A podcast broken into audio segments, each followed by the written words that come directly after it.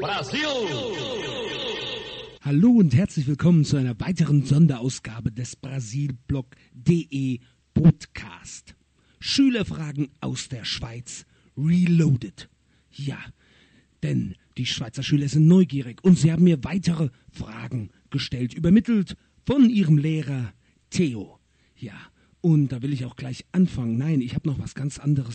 Ja, wie nämlich wie ich heiße. Ja, ich heiße Dietmar Lang und ich grüße ganz besonders die Schüler der Schule Dänikon Hüttikon. So, und jetzt geht's los mit den Fragen. Die muss ich ja nicht unbedingt wiederholen, die sind ja bekannt. Die habt ihr mir ja gemailt. So, und die Antworten, die lauten 7, äh, 72, äh, ja, äh, naja, so ja, ja, ähm, 34, ähm, natürlich. Ähm, ja, und den Rest, den kann ich so gut wie gar nicht beantworten. Der ist nämlich sehr, sehr schwer. Naja gut, auf jeden Fall, die Antworten kennt ihr jetzt zumindest schon mal auf die ersten Fragen. Das war's. Ja, der Sonderpodcast von brasilblog.de. Wie, wie, das ging jetzt zu schnell? Ihr wolltet ausführliche? Ja? Na gut, okay. Dann muss ich mir dann doch wohl ein bisschen mehr Zeit nehmen für euch. Na, gut, dann fangen wir mal an, ganz ausführlich mit Sabrina, 13 Jahre. Sie hört hoffentlich jetzt gerade zu. Wie lange wohnen Sie denn schon in Brasilien? Die Antwort ist ganz einfach, zwei Jahre.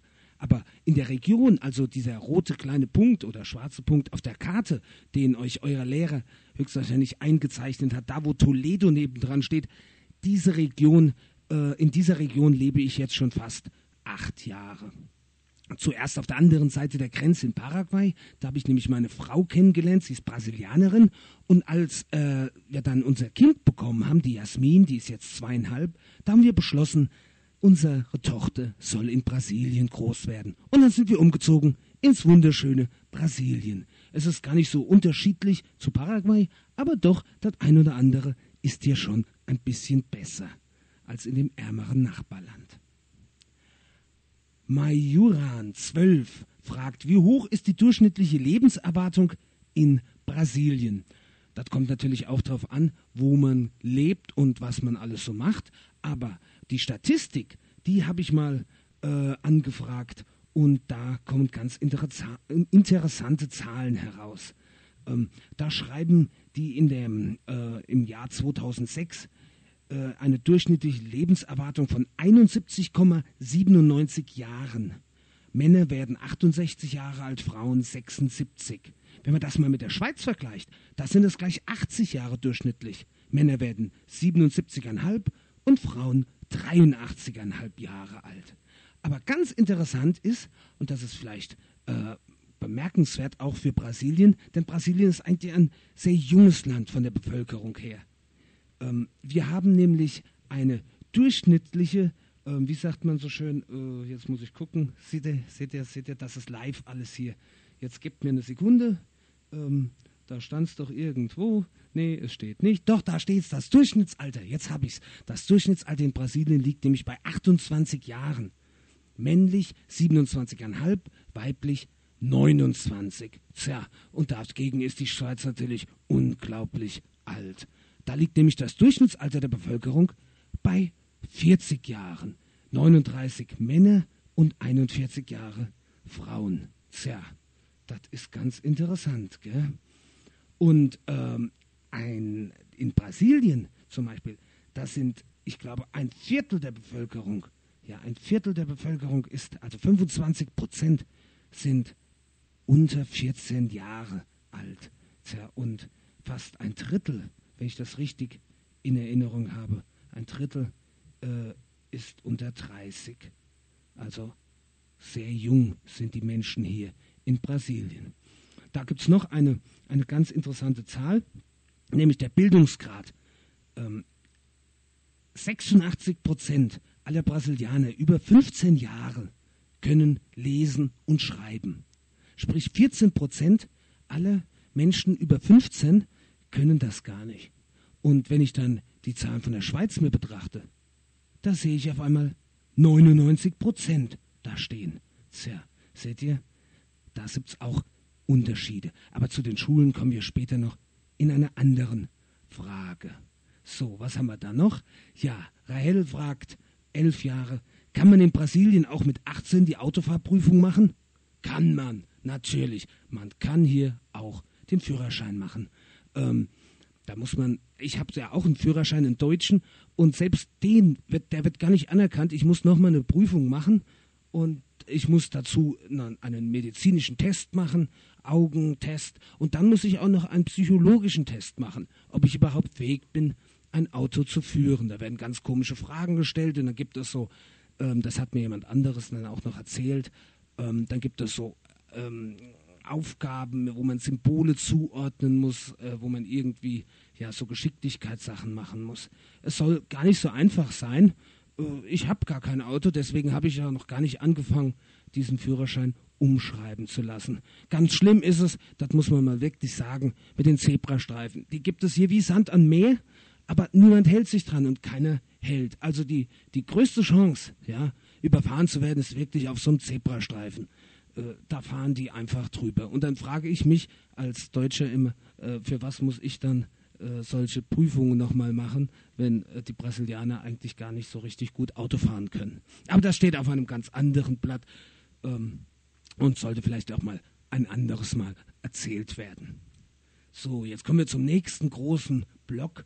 Ähm, tja, wie ist die Schule in Brasilien? fragt Deborah, zwölf Jahre alt wie ist die Schule? Ich habe in dem ersten Podcast schon mal gesagt, ähm, die Schulen sind hier sehr unterschiedlich. Sprich, die staatlichen Schulen sind in den ärmeren Bundesstaaten, also vergleichbar mit den Kantonen bei euch, ähm, sehr schlecht ausgestattet. Die Lehrer sind nicht besonders gut ausgebildet. In den reicheren äh, Bundesstaaten, da haben wir dann schon die bestimmten, also die notwendigen Lehrmaterialien vorhanden.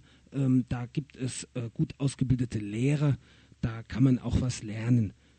Ähm, wir sprechen jetzt von diesen zwei Schulgruppen, staatlich und privat dann auch noch.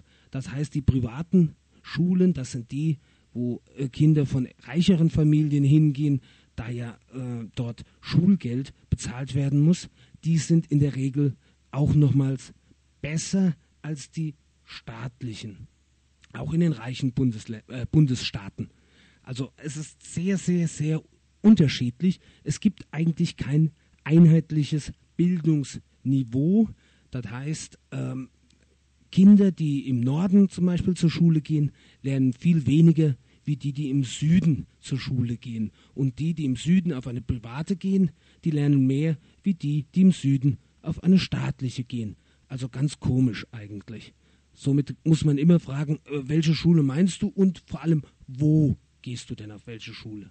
Ja, ähm, ich musste da auch fragen, ähm, bei der Frage von Alan, zwölf Jahre, wie viele Kinder denn durchschnittlich in einer Klasse sind.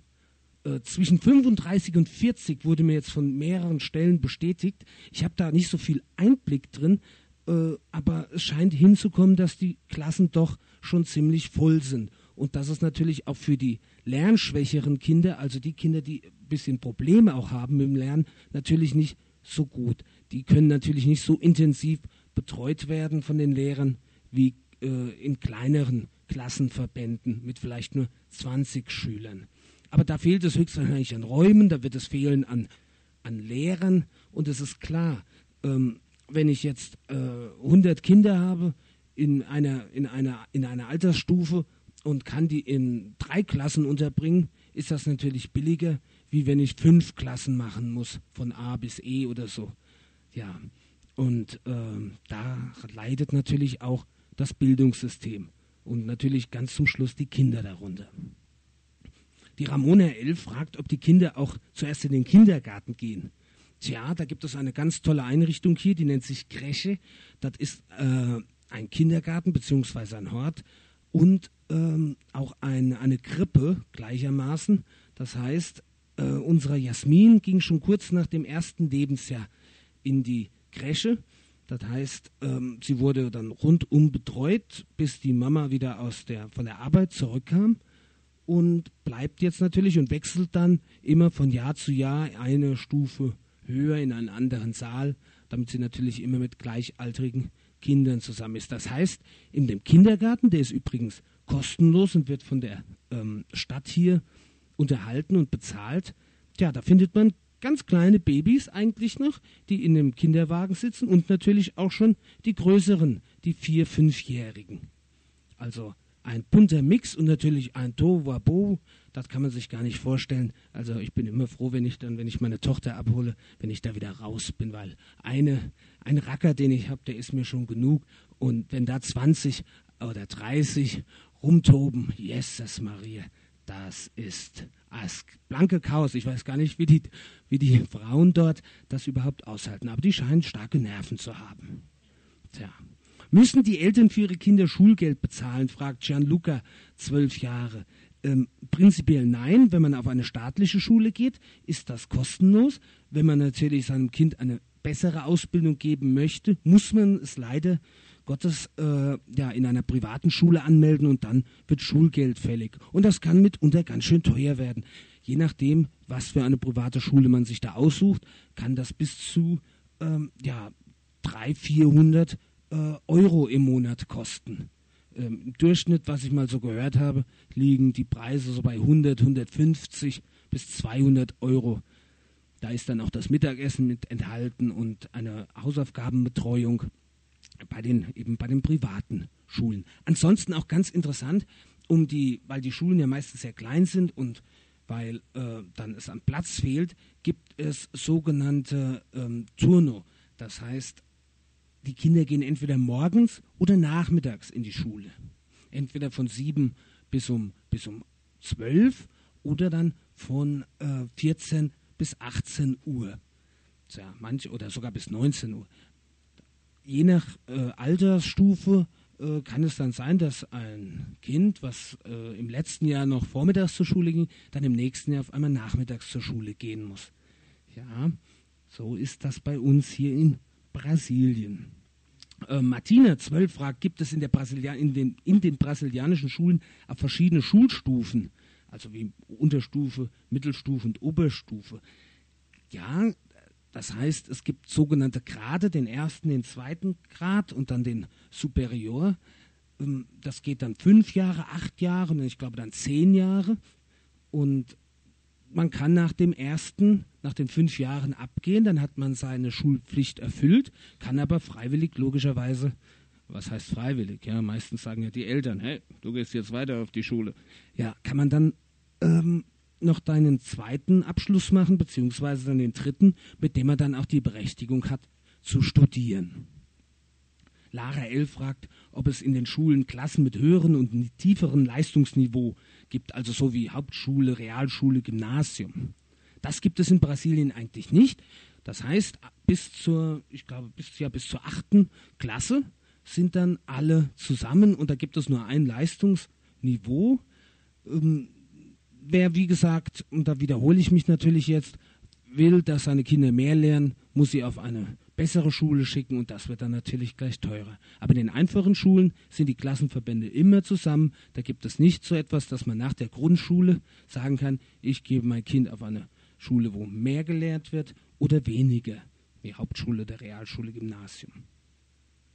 Laura, zwölf Jahre, fragt, macht man in Brasilien im Anschluss an die Schule auch eine Berufslehre? Ähm, ja, lernen muss man ja immer weiter, lebenslang eigentlich, aber so eine richtige Ausbildung, also ich kann jetzt auch nur für Deutschland sprechen, ich weiß nicht, wie es in der Schweiz ist, aber ich denke, es ist ähnlich, dass man also eine Gesellenprüfung macht und äh, oder eine Kaufmannsprüfung und dann macht man vielleicht noch seine Meisterprüfung im handwerklichen Bereich. Sowas kenne ich eigentlich weniger. Man wird angelernt dann, wenn man irgendwo arbeitet. Es gibt dann verschiedene private Bildungseinrichtungen, wo man dann ein Zertifikat bekommt, ob man dann zum Beispiel sehr gut am Computer ist oder ob man dann ähm, Sekretäraufgaben erledigen kann. Aber so diese handwerklichen Berufe, wie zum Beispiel Maurer oder so, das lernt man dann alles so nebenbei, ohne große, äh, große Ausbildungs, äh, sage ich mal, Richtlinien. Man muss natürlich in verschiedenen Bereichen dann nochmals spezielle Prüfungen machen, damit man dann sein Kärtchen bekommt, seinen Ausweis, um zum Beispiel die Berechtigung zu haben, an irgendwelchen Elektroanlagen zu arbeiten oder so. Aber eine generelle, richtige Ausbildung zum Bürokaufmann oder zum Kfz-Mechaniker oder zum, äh, keine Ahnung, Malermeister oder Rechtsanwaltsgehilfen, äh, das gibt es hier eigentlich nicht. Tja, Robin H., zwölf Jahre, fragt, können arme Kinder auch zur Schule gehen? Äh, sie können. Ähm, kostet ja auch nichts. Äh, ob sie was lernen, ist die nächste Frage. Äh, sie müssen zumindest ähm, einen gewissen, wie sagt man so schön, Grundstock mitbringen. Das gibt eine Liste am Anfang des Schuljahres, die ist teilweise ähm, ja, ganz schön teuer für die armen Menschen. Da werden dann regelmäßig Listen veröffentlicht und ähm, die Geschäfte mit äh, Zeichnungsbedarf, Papier, Stifte und so weiter, die, die veröffentlichen dann auch Preistabellen, dass es bei ihnen dann eben, sag ich mal, zwei, drei, vier, fünf Franken billiger ist wie bei der Konkurrenz. Das muss also mitgebracht werden am Anfang des Schuljahres und zudem müssen die Kinder in der Regel eine Schuluniform tragen. Das heißt also eine, meistens ist das aber nur ein T-Shirt, wo die Schule aufgedruckt ist und drunter trägt man dann ganz einfach eine Jeans oder so. Äh, andere Schulen haben da wieder ganz tolle Sachen mit, mit Rock und Bluse und Hose und Krawatte und hast du nicht gesehen, äh, dass eben alle gleich aussehen und dass man da äh, ja dieses, dieses soziale Gefälle, Niveau gar nicht sieht, dass man nicht unterscheiden kann, ist der jetzt reich oder arm. Was ich persönlich ganz offen gesagt ziemlich doof finde, weil nämlich äh, die, diese, diese Uniform, die gibt es dann in der guten und in der schlechten Ausführung, also billig und teuer. Und daran sieht man es dann auch schon wieder. Und außerdem sieht man es, was haben die für äh, Schulmappen, Stifte äh, und sonstige Handys und was da alles so ist. Da kann man dann ganz gut unterscheiden, wer ist reich und wer ist arm. Aber die Lehrer haben sich irgendwann oder die Bildungspolitiker äh, haben sich da irgendwann mal gedacht, das wäre ganz toll. Ich finde es persönlich nicht so berauschend. Mm. Oh, jetzt kommen wir zu, natürlich zu einem Thema. Thema, Thema. Äh, Luca, elf Jahre. Gibt es in Brasilien viele Armenviertel? Ähm, tja, was ist Armenviertel? Ich muss mal in mich gehen. Was ist ein Armenviertel? Ähm, das ist ein bisschen schwierig zu definieren. Das gibt es gleich äh, nach ein paar Takten Musik. Ihr könnt euch jetzt erstmal ein paar Sekunden über das Gehörte unterhalten. Und ja, also bis gleich.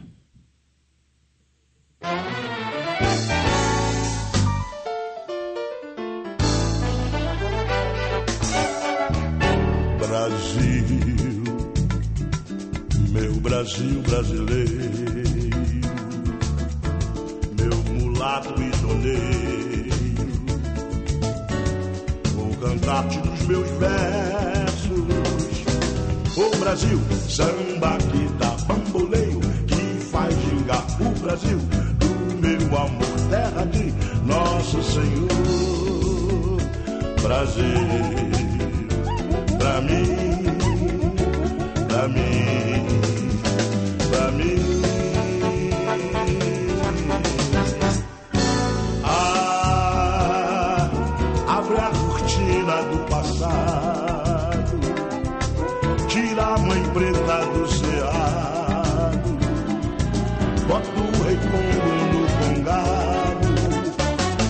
verdade pra mim, pra mim, Brasil.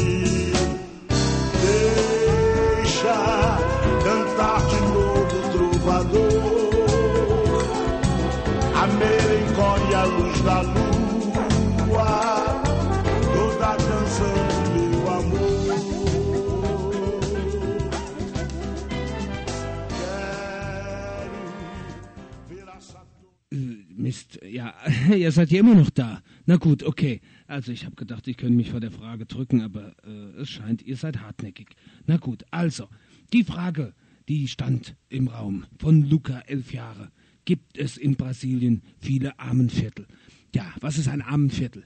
Also, ich lebe ja hier in Paraná im Bundesstaat. Äh, das ist ein südlicher Bundesstaat, ein Agrarstaat, der eigentlich ziemlich reich ist. Das heißt, wir haben hier eigentlich weniger die armen, armen Viertel. Ähm, wir haben hier Siedlungen mit äh, vielen einfachen Häusern, mit einfachen Menschen, die sehr wenig Geld verdienen. Aber wir haben hier zum Beispiel keine, und da komme ich auch gleich schon auf die Frage von Gregory, elf Jahre, sieht man in, äh, viele Straßenkinder in Brasilien, die haben wir hier zum Beispiel gar nicht. Ja. Geht man dann aber in die Hauptstädte, sprich, also hier bei uns ist das Curitiba, oder geht man sogar dann noch weiter nach, äh, in den Norden nach Sao Paulo oder nach Rio de Janeiro, da sieht man natürlich dann tatsächlich, ähm, tja, viele, viele Kinder, die auf der Straße leben, die abends auf der Straße schlafen und dies alles am Rande von eben den sogenannten Favelas, den wirklichen armen Vierteln. Da muss man auch mal ein bisschen zurückgehen in der Historie Brasiliens. Da sind die armen Menschen aus dem Landesinneren in die aufblühenden Städte gekommen und hatten natürlich gar nichts außer vielleicht ein paar Sachen am, am Leib und ein, ein, ein paar Kleider und einen Koffer. Ja, und die haben sich dann am Rande in, äh, ja, in richtigen Zeltstätten niedergelassen, also aus Holz oder aus, aus äh, Palmenblättern und Stroh und, und Plastikplane haben sie sich da äh, ihre Häuser zusammengezimmert. Und äh, an diesen Hügeln und auf diesen Freiflächen, die eigentlich ursprünglich immer mal als Parkanlagen gedacht waren, ja, da sind dann nach und nach dann Häuser entstanden, richtig fest aus Stein und aus Beton, aber allerdings in der einfachsten Ausführung und ganz an dicht aneinander gedrängt mit ganz schmalen Gassen, wo man äh, kaum nebeneinander laufen kann, hat, haben die Menschen dort sich ähm, diese Häuser hingestellt. Ja, und alles natürlich illegal, haben sich versucht, irgendwo Strom zu besorgen, haben sich irgendwo eine vorbeilaufende Wasserleitung angezapft. Ja, und im Laufe der Jahrzehnte äh, ist, sind dann daraus diese berühmten, berüchtigten äh, Favelas geworden, äh, die teilweise bis zu 200.000 Menschen beherbergen auf engstem Raum.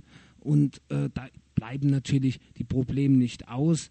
Ähm, da laufen Kinder von zu Hause weg, da gibt es kaum Schulen und diese findet man natürlich dann auch ähm, ja, auf der Straße dann wieder.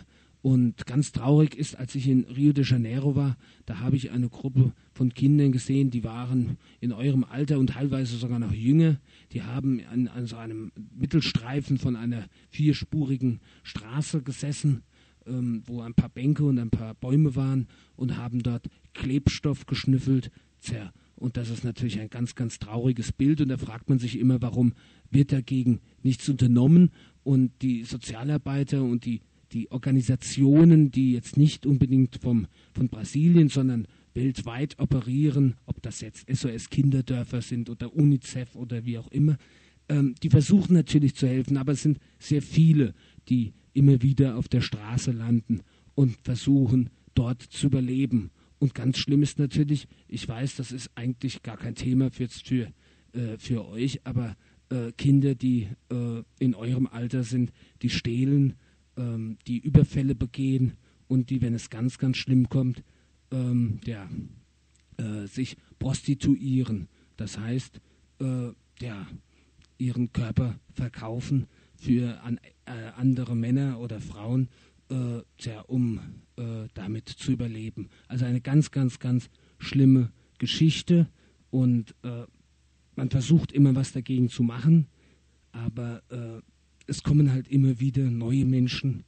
aus den ärmeren Teilen Brasiliens an die Ränder der großen Städte und da konzentriert sich natürlich das Elend. Tja, und da bleiben eben so Dinge wie, wie Alkohol, Drogen tja, und, äh, ja, und andere schlimmere Dinge nicht aus. Also ist mir auch ein bisschen unangenehm, euch das jetzt so plastisch irgendwie äh, darstellen zu müssen. Äh, wäre schön, wenn darüber nicht berichtet werden müsste. Ähm, ob man in brasilianischen Kinderheimen gemein zu Kindern ist, fragt Sophie zwölf Jahre, da muss ich ganz offen sagen, weiß ich gar nicht. Ich habe mal einige Berichte gesehen in, in, im Fernsehen. Die Zustände sind natürlich da nicht besonders. Äh, ich denke, äh, sie haben sehr, sehr wenig Ausstattung, sie haben sehr wenig zu essen. Ähm, es gibt hier dann immer die berühmten Reis mit Bohnen. Die Unterstützung seitens des Staates sind auch nicht besonders gut und die meisten werden wohl auch versuchen, immer wieder wegzulaufen. Äh, die kirchlichen Einrichtungen, die sind natürlich besser. Also da, wo die katholische Kirche oder die evangelische Kirche ein Heim eröffnet, um äh, oder auch private Projekte, wie ich es kenne, äh, zum Beispiel aus Belo Horizonte, das ist eine, auch eine Stadt mit mehreren Millionen Einwohnern im Bundesstaat Minas Gerais, ähm, wo also auf Privatinitiative den Kindern geholfen wird und die dann von der Straße geholt ähm, ist zwar kein direktes Kinderheim, aber die Kinder sind dort eigentlich den ganzen Tag über, ähm, weil die Eltern keine Zeit haben. Äh, manchmal denkt man sich, äh, ja, denen geht es äh, nicht viel anders wie Waisen, also die keine Eltern mehr haben. Ja, und ähm, also in diesen privaten Einrichtungen werden den Kindern schon, schon besser geholfen. Und, aber was es auf jeden Fall immer äh, fehlen wird, äh, und das nicht eben nur bei Kindern ohne Eltern, das ist oftmals äh, Liebe und Zuneigung. Und ja, und da stumpfen die Kinder natürlich ab und haben äh, ganz große Probleme in ihrer persönlichen Entwicklung. Ja, und geraten dann oftmals eben auch auf die schiefe Bahn. Robin K. fragt, zwölf Jahre, lauert in den brasilianischen Städten an jeder Ecke die Kriminalität? Ja, sie, sie lauert überall die Kriminalität, weltweit. Sie lauert auch in Zürich, in Bern. Das ist übrigens eure Hauptstadt, das weiß ich. Ja, ich weiß, dass es nicht Zürich ist. Und äh, sie lauert äh, in, in Berlin, äh, sie lauert in Rio de Janeiro, in Sao Paulo und sie lauert auch hier in dieser Kleinstadt Toledo mit seinen 100.000 Einwohnern, in der ich lebe. Ähm, nur ganz massiv natürlich gibt es Zonen, äh, wo man als Normalbürger, wenn man nicht gerade dort wohnt, gar nicht hinkommt. Ähm, also es ist nicht so, dass man, dass man äh, sagen muss, man kann nirgendwo in Brasilien auf die Straße oder man kann sich nicht an den Strand legen oder man kann nicht mit dem Auto von A nach B fahren. Ich persönlich bin in den, äh, und zwar auch in Paraguay, also in den acht Jahren, in denen ich jetzt hier in Südamerika bin, nie überfallen worden. Ich kam nie, äh, bin nie beklaut worden, kam nie in eine Schlägerei. Ähm, und ich habe mich nie sonderlich äh, ferngehalten von irgendwelchen äh, gefährlichen Zonen, sondern ich habe ganz einfach bin da hingegangen, wo es mir gefallen hat und wo ich gesagt habe, hey, das sieht gut aus und manchmal hat man mir hinterher gesagt, dass, das, dass ich eine Menge Glück gehabt hätte. Aber mir ist nichts passiert, Gott sei Dank, toi, toi, toi. Und äh, man hört natürlich immer wieder, wenn Touristen überfallen werden, diejenigen, die nachts irgendwo äh, unterwegs waren, etwas essen und gehen dann zum Hotel zurück und dann noch durch eine dunkle Straße und haben noch äh, die Videokamera in der Hand, den Fotoapparat umgehangen, äh, Goldketten und eine tolle Uhr, ja, und dann auch vielleicht noch ganz schicke Klamotten, dass dann eventuell der ein oder andere sagt, hey, der soll mir mal ein bisschen von dem abgeben, was der hat. Äh, das kann ich mir schon gut vorstellen. Und passiert halt auch immer wieder. So, äh, Michael, stimmt es, dass in Brasilien pro Tag 150 Menschen ermordet werden? Der Theo hat dazu geschrieben, du hättest das in der Zeitung gelesen. Ähm, das, äh, ich habe jetzt nicht nachgerechnet. Ähm, das kann ich so gar nicht sagen. Ich weiß, dass viele Menschen äh, sterben, und zwar durch Gewalteinwirkung. Ob das dann immer Mord ist, ist die nächste Frage. Ähm, die Polizei geht sehr rigoros vor. Das heißt, oftmals wird in, gerade in den ärmeren Vierteln, wo es dann auch um Drogen und so weiter geht, äh, dann zuerst geschossen und dann gefragt. Die absoluten Zahlen äh, von Brasilien äh, sind so groß, dass man sagt, ähm, es kommen in, in diesem Land mehr Menschen durch Gewalt zu Tode, wie zum Beispiel im Irak wo ja gerade äh, Krieg herrscht. Und viele sprechen auch in diesen äh, Metropolen Rio de Janeiro und Sao Paulo inzwischen von einem Bürgerkrieg zwischen eben äh, Drogengangs und Polizei. Was haben wir dann noch? Ich weiß nicht, ob ich da noch was zu sagen soll. Ich denke, das ist eigentlich ähm, ja, äh, ausführlichst beantwortet. Ähm, es ist auch, aber vielleicht Micha, vielleicht noch einen letzten Satz dazu. Ähm, ähm, ich weiß, das schreckt immer sehr ab an Brasilien, die Gewalt. Und ich habe auch schon von Leuten gehört, die sagen, ich würde niemals nach Brasilien fahren, äh, da, da ist so viel Kriminalität, da werden so viele Menschen umgebracht, das ist so gefährlich, da kann man nicht hin. Jetzt ist das natürlich aber ähm, diese, diese Gewalt ist sehr konzentriert eben auf ganz, ganz wenige Punkte. Das heißt, es gibt so, so viele, viele, also 99 Prozent der Fläche Brasiliens, und jetzt guckt hinten bei euch oder vorne an die Wand, an die Tafel, an dieses riesige Land, ähm, passiert sowas eben äh, eigentlich gar nicht. Da kann man sich ganz frei bewegen. Ähm, die Zahlen müssen also dementsprechend auch äh, so gesehen werden. Konzentriert äh, gibt es sehr viel Gewalt an einigen speziellen Punkten und an vielen anderen Stellen ist äh, das Leben eigentlich hier sehr, sehr schön. So, und jetzt äh, die Frage von Theo Hurter, 48, habe ich da jetzt was verraten? ja, und Peter Beck, der arbeitet zusammen an diesem Projekt. Ähm, wie ist die gesellschaftliche Stellung der indigenen Bevölkerung? So, also wie ist die gesellschaftliche Stellung äh, der Urbevölkerung? Jetzt muss man bedenken, Brasilien gibt es ja erst seit ein bisschen mehr als 500 Jahren und vorher haben hier nur die Ureinwohner gelebt. Das sind in der Regel oder waren eigentlich immer die Indianer. Und äh, diese Indianer, die hauptsächlich Waldindianer, also jetzt bitte nicht äh, das Bild äh, vom, von Winnetou im Kopf haben, das ist also vollkommen falsch. Also diese Indianer, die sind natürlich in ihrem Lebensraum sehr, sehr stark äh, eingeschränkt worden und verdrängt worden, eben durch die Landwirtschaft, durch die Viehwirtschaft. Ihnen wurden durch ihre Territorien, also durch ihre Gebiete, wo sie seit Generationen, seit Jahrhunderten leben, wurden Autobahnen gebaut, da wurden Flüsse aufgestaut und Wasserkraftwerke gebaut, da wurden ihre, ihre, ihr persönlicher Lebensraum überflutet und all dies äh, hat natürlich dazu beigetragen, dass ähm, ja, sie sich sehr, sehr stark dezimiert haben. Es gibt also nur noch sehr, sehr wenige davon und man versucht jetzt verstärkt in den letzten Jahren diese wenigen zu erhalten. Es gibt ganze Stämme, äh, da, da, gibt es nur noch äh, 20, 30, 40 Personen, die leben in einem ganz, ganz kleinen Gebiet und da freut man sich, wenn diese äh, sich jetzt wieder vermehren und verdoppeln und es wieder mehr gibt, die natürlich auch ihre uralten Lebensweisen pflegen.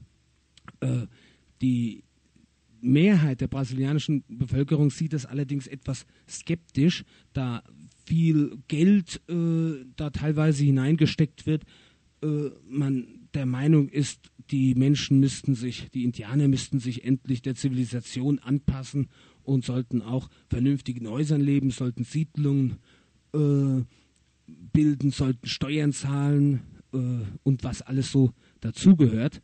Und ja, da gibt es halt schon das ein oder andere Problem, ähm, wenn diese Indianer protestieren, dass ihr Ruf oftmals halt verschallt, weil man sagt, das sind erstens so wenig und zweitens, äh, um die soll sich äh, immer alles drehen und die wollen immer die Extrawurst und äh, wir haben genug andere Probleme. Tja, und da ist das Schwert, wie man so schön sagt, so zweischneidig. Also zum einen ist es doch sehr schön, dass es uralte Kulturen und Traditionen gibt, die weitergelebt werden. Ja? Und zum anderen natürlich die moderne. Und die zieht auch bei den, äh, bei den Indianern halt ein. Das heißt, die bekommen auch Funkgeräte, da werden jetzt auch inzwischen Schulen installiert, da gibt es Krankenhäuser in diesen Reservaten, also in diesen Schutzgebieten. Es werden immer wieder neue Schutzgebiete auch ausgewiesen. Und ja, äh, irgendwo sind die Indianer natürlich auch in der Gegenwart angekommen und auch fast ein jeder Indianer kann heute Portugiesisch sprechen. Nur die ganz Alten haben sich da bis heute geweigert und sprechen nur in ihrer urtypischen Sprache. Zudem sind natürlich auch viele Indianerstämme untereinander verfeindet. Jetzt können wir wieder das schöne Bild aus dem Wilden Westen rausholen. Äh, die führen dann auch ab und zu mal ein bisschen Krieg gegeneinander. Und da schaut natürlich der brasilianische Staat auch irgendwo zu, wo gelten denn jetzt die Rechte und Pflichten der Bevölkerung. Sind das jetzt tatsächlich Brasilianer oder dürfen die in ihren uralten Traditionen äh, den, keine Ahnung, die Häuptlingstochter vom Nachbarstamm entführen und bleibt, das bleibt dann strafrechtlich ungesühnt. Also da gibt es viele, viele Probleme. Außerdem spielt sich das ja alles auch teilweise in sehr unerschlossenen Gebieten ab, die man nur sehr, sehr schwer erreichen kann. Teilweise muss man da vier, fünf Tage mit dem Boot fahren, um überhaupt an so eine Siedlung heranzukommen. Tja, also die indigene Bevölkerung hat es nicht leicht und sie versuchen auch immer wieder nach ihren uralten äh, Lebensweisen zu leben. Jetzt ist gerade vorgestern ist wieder ein 25-tägiges Baby erfroren, weil äh, ja in dem Reservat gibt es halt keine Häuser und äh, höchstwahrscheinlich haben Decken etc. gefehlt und sowas betrifft dann natürlich, also man wird davon betroffen und hört auch immer wieder, dass es teilweise unterernährte Kinder gibt, die, weil die Eltern eben nicht diese, wie soll ich sagen, ja, diese zivilisierte Hilfe, die, äh, wie sie vielleicht zehn Kilometer weiter im nächsten, in der nächsten Stadt äh, der vorher schon akzeptieren und annehmen wollen. So, und jetzt kommen wir zu noch zwei Geografiefragen. Äh, ich war nie gut in Geometrie, äh, Geografie, aber äh, Dario 12 fragt, wie groß ist die Ausdehnung Brasiliens vom nördlichsten zum südlichsten Punkt? Und dann Gabriel, oi, como vai, tudo bom? Okay, fragt, weil er kommt selber aus äh, Brasilien, ähm, wie groß ist die Fläche des Amazonasgebietes? Ja, also entweder wurde da der Podcast zum Norden Brasiliens noch nicht gehört oder man hat nicht richtig aufgepasst. Ähm, also man geht davon aus, dass ähm, Amazonien, welches sich ja über sieben Bundesstaaten erstreckt, beziehungsweise sogar, äh, wenn man Mato Grosso hinzunimmt, noch acht Bundesstaaten, äh, fast die Hälfte des, des gesamten Fläche äh, Brasiliens einnimmt. Und das sind immerhin 8,5 Millionen Quadratkilometer, also über 4 Millionen, äh, ist amazonischer Regenwald, teilweise schon gerodet und äh, für die Landwirtschaft nutzbar gemacht. Er schrumpft halt nach wie vor. Eine sehr traurige Entwicklung, die aber nur mit vereinter internationaler Hilfe irgendwann einmal tatsächlich gestoppt werden kann. Ja, und die Nord-Süd-Ausdehnung, wenn man das ganz genau berechnet, ähm, kommt man ungefähr, weil die Erde ist ja eine Kugel und man kann ja nicht einfach so gerade durchschneiden, äh, mit dem Bogenwinkel etc. pp. Da sagt mir das Internet, äh, da gibt es so ein kleines Programm, es sind rund 4300 Kilometer. Das liegt daher, Brasilien äh, dehnt sich von 5 Grad nördlicher Breite, also überhalb des Äquators, sprich also Nordhalbkugel, bis zu 34 Grad südlicher Breite ähm, am unteren Ende an Uruguay gelegen eben aus. Und das sind rund 4300 Kilometer, sagt der Computer. Das kommt auch ungefähr so mit meinen Berechnungen hin. Ich weiß von mir aus, bis hoch an äh, nach Belém zum Beispiel in Bundesstaat Pará sind es 3800 Kilometer. Gehe ich nur nach rechts an die Küste, äh, nach Rio de Janeiro, da sind das schon 1500 Kilometer. Es ist ein riesiges, riesiges Land. Aber es ist ein wunderschönes Land. Ähm, wir haben 190 Millionen Einwohner. Irgendwann sollen es auch mal 200 Millionen sein. Ähm, die wollen natürlich, äh, ja, was wollen die? Die wollen hier in Frieden und in Ruhe leben, wie ihr auch. Ja?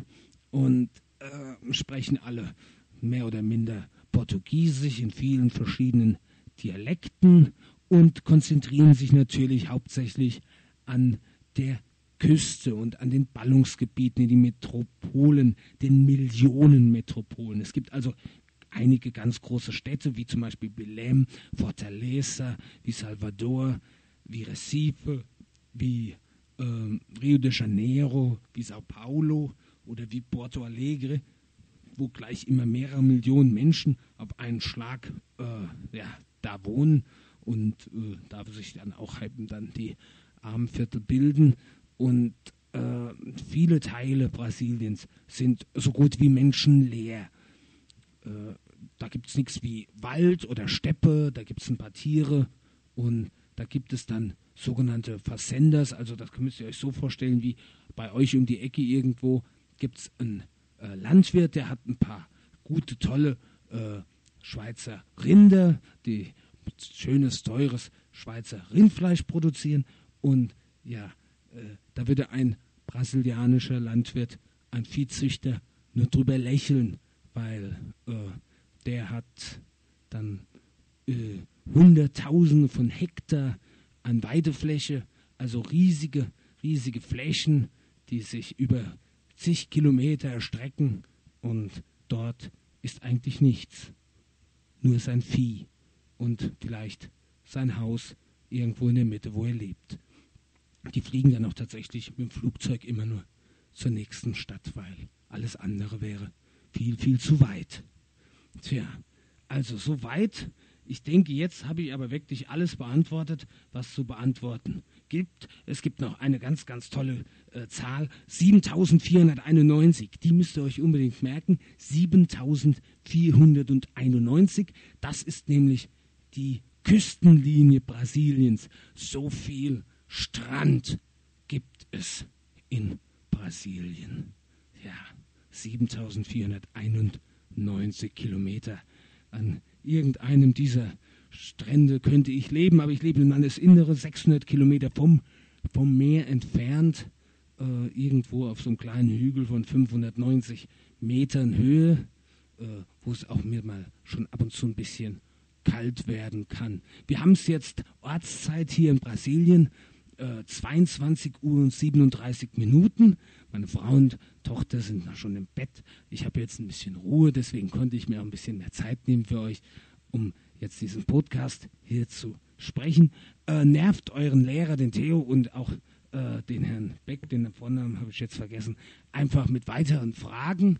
Ähm, ich würde mich auf jeden Fall freuen, wenn ähm, ihr äh, euch weiterhin ein bisschen für Brasilien informieren, äh, interessieren würdet und euch weiterhin informiert. Ähm, es gibt ganz tolle, tolle Sendungen, es gibt ganz tolle Webseiten. Übrigens eine ganz tolle Schweizer Webseite, wo da, da schreibe ich auch jeden Tag Nachrichten dafür, so richtig als Journalist. Das ist die Webseite www.brasilienportal.ch. Da gibt es ganz, ganz tolle Informationen, äh, auch über, über die Ureinwohner, über viele geschichtliche Daten von Brasilien, über die Musik, über, über Essen, Trinken, Sport, natürlich auch für die Jungs, Fußball, die Seleção, jetzt bald steht die Copa America an. Da wollen wir natürlich, dass Brasilien gewinnt. Jetzt doch die nächsten Tage spielt doch auch die, äh, die Brasilien gegen die Türkei in, äh, in Dortmund, glaube ich, und dann vorher noch, glaube ich, in England. Äh, also es gibt ganz, ganz tolle Informationen über dieses riesige Land und über die Menschen, die hier leben, auch über ja, so kleine arme Auswanderer, wie ich es einer bin, der hier sein Leben meistert. Und äh, ganz schrecklich, ich erinnere mich noch an eine letzte Anekdote.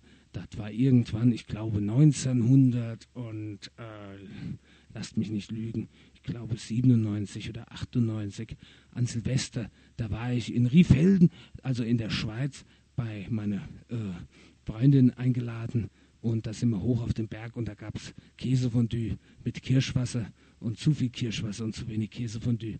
Und da ging es dann nachts, dann an Neujahr morgen, irgendwann um drei, mit dem Schlitten den Berg runter.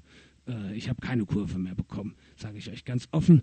Also äh, die Schweiz, die habe ich nur sehr nass, kalt in Erinnerung. Ich hatte einen ganz, ganz nassen Hintern und eine verfrorene Nase. Ja, so viel äh, dazu. Und deswegen bin ich vielleicht jetzt nach Brasilien geflüchtet, weil es auch hier immer so schön warm ist und weil es auch hier immer so toll ist und weil die Menschen so fröhlich sind und so leidenschaftlich und weil es hier so viel zu sehen und zu entdecken gibt.